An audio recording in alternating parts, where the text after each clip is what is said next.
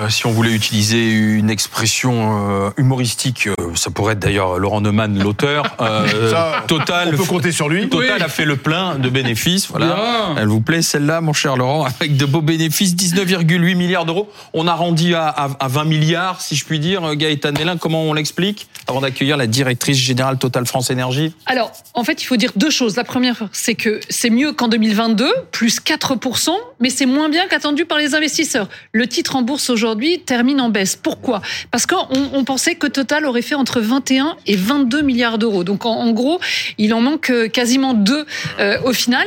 En revanche, eh bien Total Energy fait mieux que les autres majors pétrolières hein, qui ont vu elles euh, leurs leur résultats baisser. Pourquoi? Parce que Total a réussi à se diversifier et notamment dans l'électricité avec de gros investissements, 6 milliards d'euros en, en 2023, ce qui lui a permis de dégager 2 milliards d'euros dans sa branche électrique. On va en parler directement avec, la directrice générale France de Total Energy. C'est Isabelle Patrier qui est avec nous euh, ce soir. Bonsoir, merci d'avoir accepté notre invitation. Est-ce que ces bénéfices très importants de, Total, hein, quasiment 20 milliards d'euros, se sont faits sur le dos des automobilistes? Écoutez, moi je suis très fière de ces résultats euh, qui sont très bons de Total Energy cette année. Euh, en tant que directrice France de Total Energy, ça va nous permettre en France de déployer notre stratégie et d'accompagner tous les territoires, à la fois euh, dans leurs investissements et à la fois dans leur transition. De quelle manière? Total Energy aujourd'hui est le premier investisseur sur le territoire français dans la transition énergétique. On investit euh, à peu près un milliard dans la transition sur les deux milliards euh, chaque année, ce qui nous permet euh, évidemment, vous le savez, d'accompagner à la fois nos clients, à la fois nos salariés et à la fois les territoires dans tout ce que nous faisons sur les territoires français dans les régions. Mais euh, Madame Patrier, pardon, je reviens à ma, première question parce que j'imagine que beaucoup d'automobilistes qui ont subi quand même de fortes hausses à la pompe doivent se dire bon, finalement, euh, moi, je me suis un peu serré la ceinture pour pouvoir faire le plein de mon essence, et puis à côté, Total, qui me distribue mon carburant, fait des bénéfices records. Alors, je, je repose ma question, mais est-ce que les automobilistes finalement sont pas les dindons de la farce dans cette histoire? Vous savez que les résultats de Total Energy sont faits euh, essentiellement à l'étranger, dans nos activités d'exploration-production de pétrole et de gaz. Et c'est parce que nous avons ces résultats, mais que nous sommes français, que nous avons pu euh, accompagner le pouvoir d'achat des Français en plafonnant les prix à la pompe à 1,99. Aujourd'hui, d'ailleurs, euh, aujourd'hui, on a 500 stations-service qui auraient dû avoir des prix supérieurs à 2 euros prix qui sont aujourd'hui plafonnés à 1,99 pour protéger nos clients. Question de Laurent Neumann. Oui, euh, l'année dernière, lorsque Total avait consenti une remise de 20 puis de 10 centimes à la pompe, euh, je crois que le groupe Total Énergie avait annoncé que cette opération lui avait coûté environ 500 millions d'euros. Le plafonnement à 1,99 euro a coûté combien au résultat de Total? Je ne peux pas vous donner euh, le montant de ce que ça a coûté ce 1,99 euh, l'année dernière. Ce que je peux vous dire, c'est qu'on a eu euh, jusqu'à 3200 stations-service qui ont plafonné ces prix à 1,99 parce qu'elles auraient dû passer à 2 euros dans un certain nombre de mois l'an dernier et que c'est encore le cas sur 500 stations alors que les prix ont baissé cette semaine. Est-ce que les salariés de Total bénéficieront de ces bénéfices, Patrier? Alors, on a un vrai partage de ces résultats euh, avec toutes nos parties prenantes et évidemment nos salariés font partie euh, de ces parties prenantes. Euh, vous l'avez su, l'année dernière, on avait augmenté les salaires de 7,5%, c'est 5% cette année. On a, du fait de, des résultats très bons de Total Energy, un intéressement participation qui va s'élever à plus de 9 000 euros cette année. Et puis on a effectivement fait cette fameuse prime de partage de la valeur entre 2 et 4 000 euros pour chacun de nos collaborateurs. Donc oui, en effet, nos salariés bénéficient de ça. Et puis on les accompagne aussi dans leur transition énergétique, puisqu'on a dédié une enveloppe de 2000 euros pour chacun de nos salariés français pour leur permettre de faire des travaux dans leur transition énergétique, soit euh, sur leur mobilité, soit sur leur habitat, leur logement, pour leur permettre euh, d'être accompagnés euh, dans cette transition énergétique qui est dans la stratégie et la forte solidité de nos résultats nous permettent de faire cela pour nos salariés. Alors, question de Gaëtan Mélin. Oui, on reproche souvent à Total Énergie de ne pas en faire suffisamment, justement, pour les renouvelables avec les investissements. Vous, vous avez décidé, par exemple, euh, de consacrer une partie de vos bénéfices au rachat d'actions, donc pour faire progresser l'action. Pourquoi ne pas avoir utilisé cet argent pour investir encore plus dans les renouvelables? Aujourd'hui, Total Energy investit un tiers et nous sommes euh, une exception hein, euh, dans notre secteur d'activité.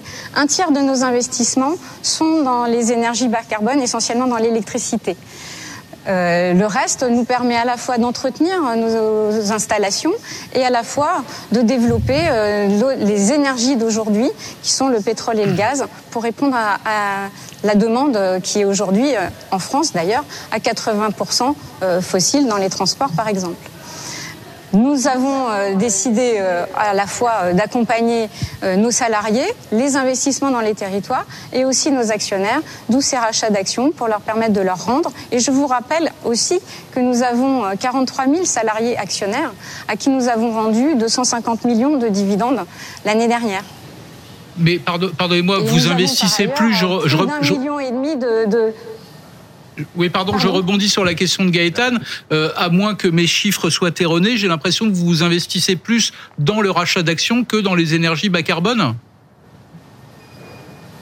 Nous avons euh, investi euh, parce que nous avons une répartition des résultats à la fois pour nos actionnaires qui sont les propriétaires de notre entreprise, d'où les dividendes, et actionnaires qui sont eux aussi, euh, parfois, euh, en nombre important, des actionnaires individuels, un million et demi d'actionnaires individuels et 43 000 collaborateurs. Oui, en effet, à un moment donné, il faut restituer les résultats très bons que nous faisons, à la fois à nos clients, à la fois à nos salariés, à la fois aux investissements et à nos actionnaires qui sont les propriétaires de notre entreprise, qui aujourd'hui est une entreprise privée.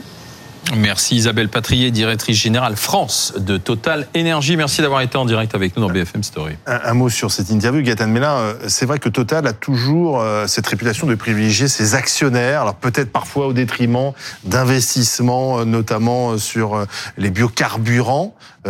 En même temps, c'est une entreprise privée. C'est ce que rappelle la directrice générale. Et donc, une entreprise privée a besoin d'actionnaires. Il faut les soigner. C'est effectivement le, reproche qui a toujours été fait, d'ailleurs, à l'encontre de, de Total Énergie mais comme d'ailleurs la plupart euh, des grands groupes euh, du CAC 40 aujourd'hui.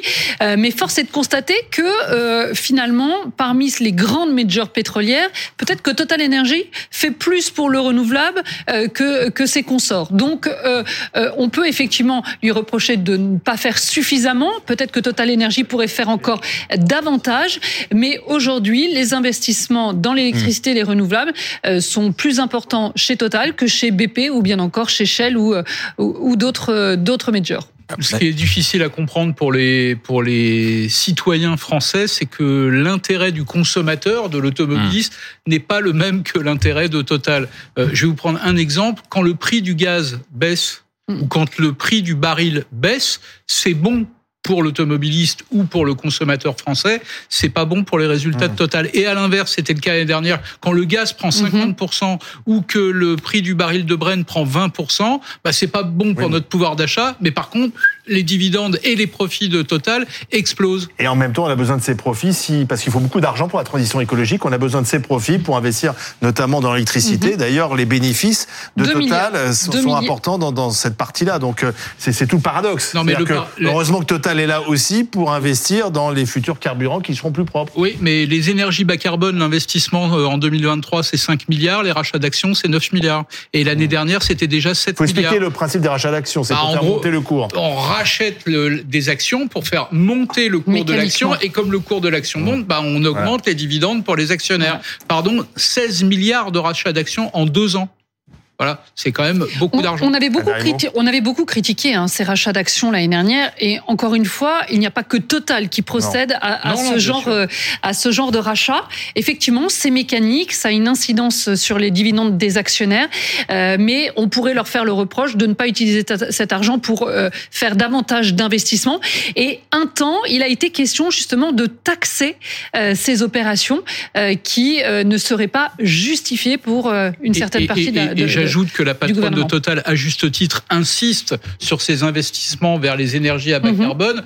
Il faut tout dire et dire par exemple que cette année et l'année prochaine, Total va extraire encore plus de pétrole que l'année d'avant et encore que l'année d'avant. C'est-à-dire pendant qu'on verdit entre guillemets, on n'a jamais extrait autant de pétrole. Voilà. Donc la transition, en réalité, elle n'a pas encore commencé. C'est d'ailleurs les remarques que font les ONG qui, qui estiment qu'aujourd'hui, il y a des euh, projets pétro-gaziers dans 53 mhm. pays. Euh, pour Total qui continue d'explorer. Alors, pardon, qu'il y ait des projets, c'est normal. Euh, par définition, euh, un endroit où il y a du pétrole, bah, comme on en extrait, au bout d'un moment, ça commence à, à, se tarir. Donc, heureusement qu'il y a d'autres. Si Total n'est pas là, c'est les autres qui y seront. Exactement. Mais en revanche, si on veut aller vers la transition, la logique, ce serait de commencer à en extraire de moins en moins, année après année. Or, année après année, on en a, on en extrait de plus en plus. En réalité, on n'en a jamais extrait autant.